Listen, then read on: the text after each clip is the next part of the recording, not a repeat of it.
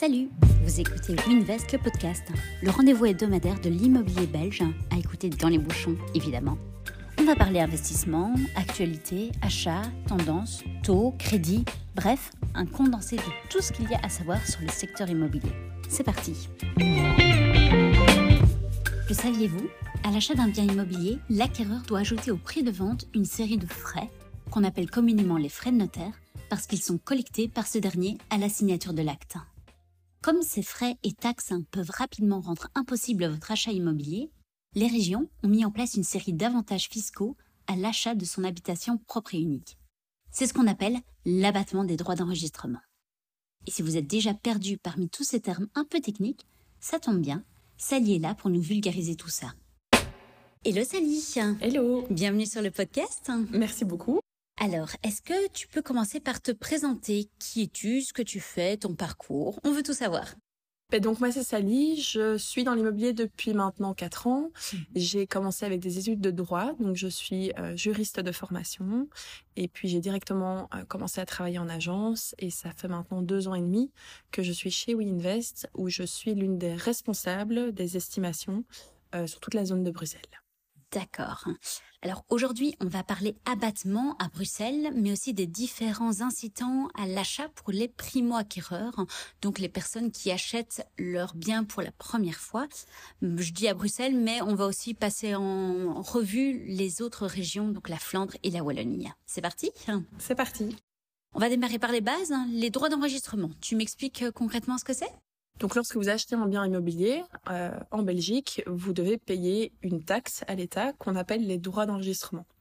Pourquoi les droits d'enregistrement? Lorsque vous achetez un bien, vous signez un compromis et un acte qui est enregistré par le notaire. Lorsque ces documents sont enregistrés, cette taxe est due. C'est donc pour ça qu'on appelle ça les droits d'enregistrement. D'accord. Donc ça signifie qu'en plus du prix d'achat, l'acquéreur va devoir payer une série de frais. Ça correspond à combien à peu près? Alors effectivement, en plus de votre prix d'achat, vous avez plusieurs frais qui vont être payés par la suite. Vous avez une partie, la plus grosse partie, ce sera les droits d'enregistrement, mais vous avez aussi une partie pour la rémunération de votre notaire et de son travail, et aussi pour tout ce qui est les banques, votre acte de crédit, etc. Généralement, on dit que vous pouvez compter, euh, en plus de votre prix d'achat, entre 15 à 17% de frais que vous allez devoir sortir en plus, et donc avec cela, vous aurez vraiment le total euh, que vous allez devoir euh, payer in fine. Ah oui, donc 15 à 17 c'est pas négligeable. Non, c'est vrai que c'est une sacrée somme. Euh, donc il faut évidemment en tenir compte aussi euh, lors de votre achat, parce qu'il y a tout le monde n'est pas au courant qu'il y a beaucoup de frais en plus euh, mhm. annexes. les recherches aussi qui vont devoir être faites par rapport à, à l'achat ou à la vente, ben voilà, ça se, ça se paye.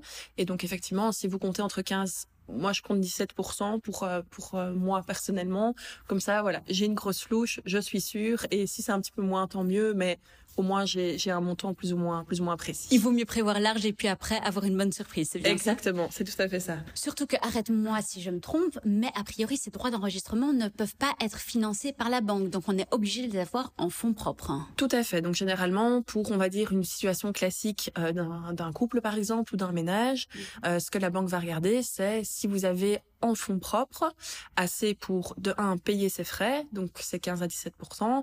et de deux une partie aussi de votre votre prix.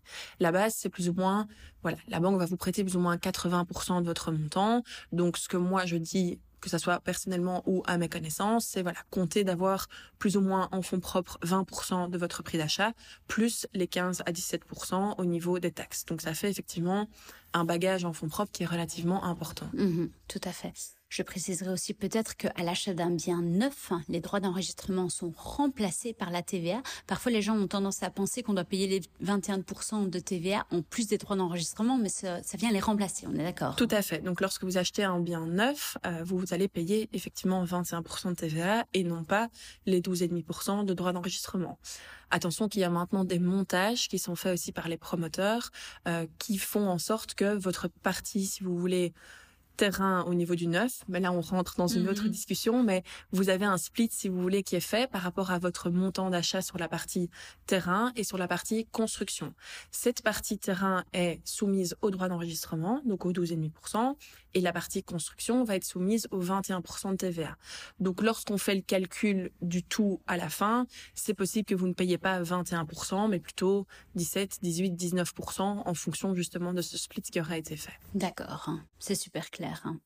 Bon, et l'abattement dans tout ça, du coup Donc effectivement, les régions euh, accordent, euh, si vous voulez, à- sous certaines conditions, une réduction de ces droits d'enregistrement qu'on appelle donc l'abattement.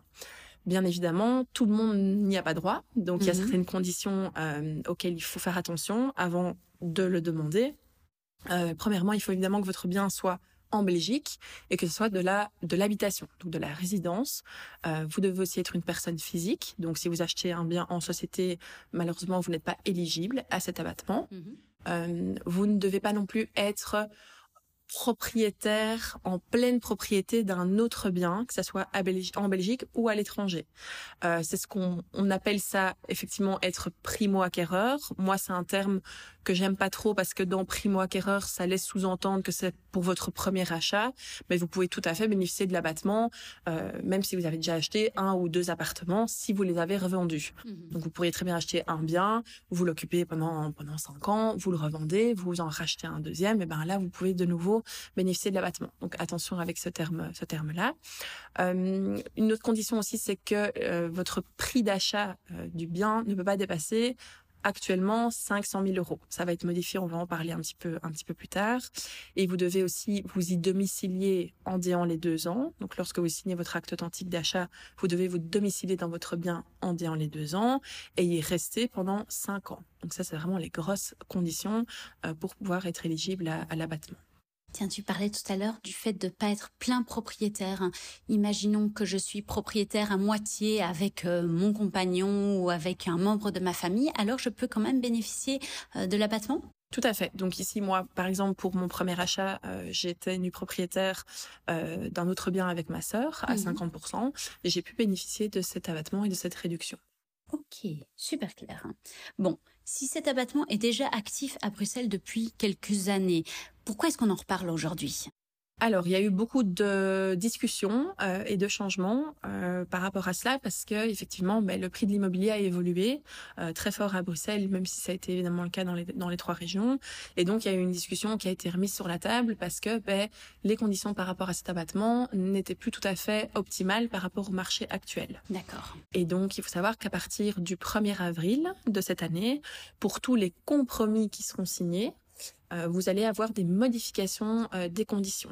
Les grandes modifications, c'est que euh, votre prix d'achat qui ne pouvait pas à la base dépasser les 500 000 va passer maintenant à 600 000 euros. Mhm.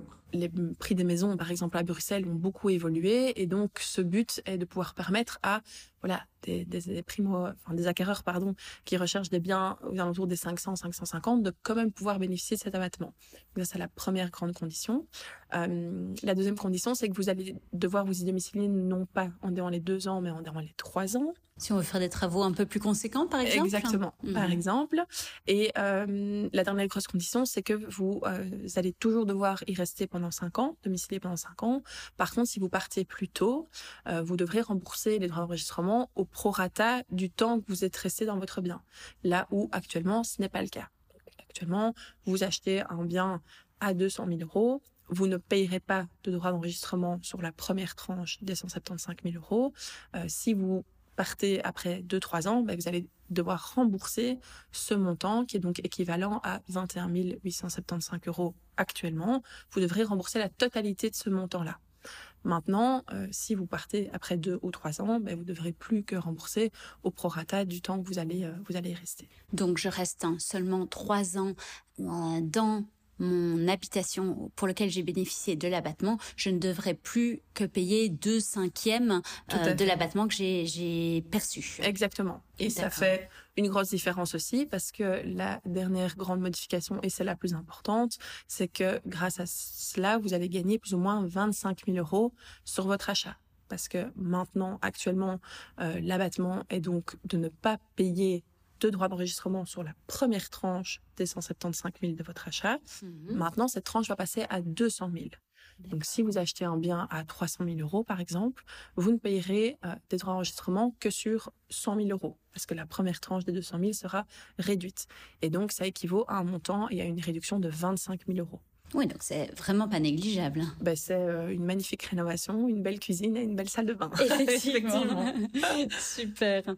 Bon, comme euh, rien n'est simple en Belgique et que le logement est une compétence régionalisée, j'imagine que ce n'est pas la même, euh, la même chose et les mêmes conditions en Wallonie et en Flandre? Tout à fait. Donc effectivement, la Wallonie est la région qui est la moins intéressante, si je puis dire, au niveau de, de l'abattement.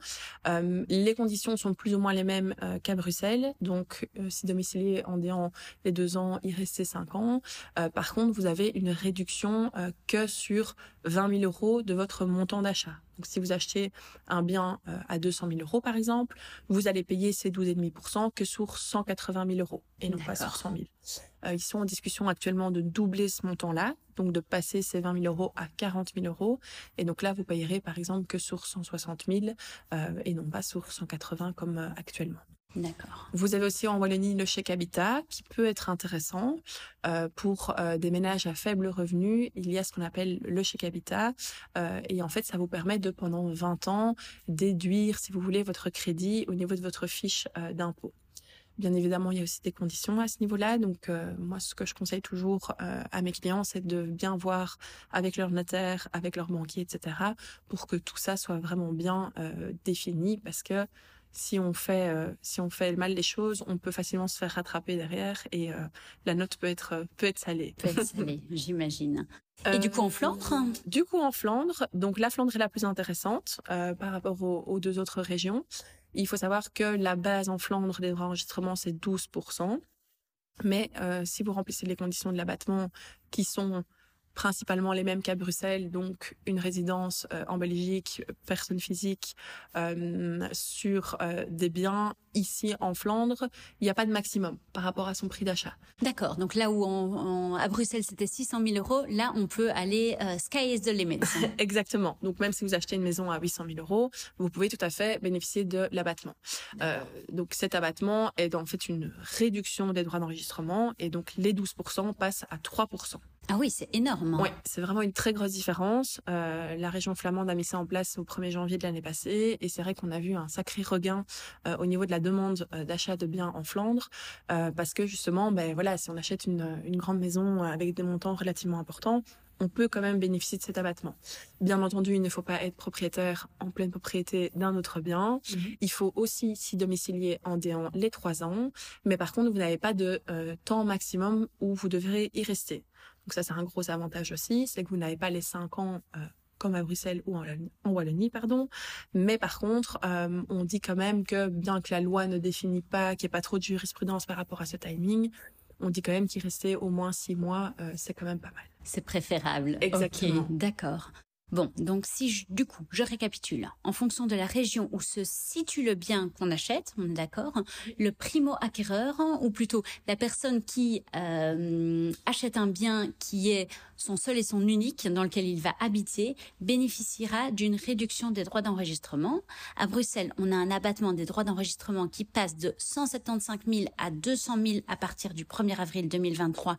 Donc ça veut dire une euh, déduction de 25 000 euros sur ces droits d'enregistrement Pour les compromis signés, tout à pour les compromis signés le 1er avril.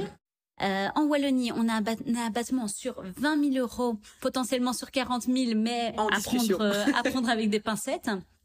Ainsi que la possibilité de déduire son crédit hypothécaire pendant 20 ans, ce qu'on appelle le chèque habitat, d'un montant variable en fonction des revenus du ménage.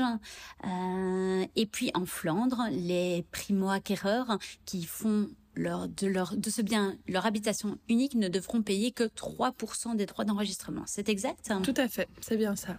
Ok, mais je ne sais pas s'il y a encore des choses à rajouter sur ces nouvelles législations et sur, euh, et sur l'abattement de manière générale. hein? Bah, il faut effectivement bien faire attention euh, à toutes ces conditions. Ça peut être un, un gros avantage, euh, mais ça peut aussi être à un moment donné quelque chose de moins bon si on fait pas trop euh, trop gaffe. Donc euh, bien se renseigner, bien se renseigner au niveau de votre notaire aussi, parce que comme je disais, en fonction des régions, c'est différent.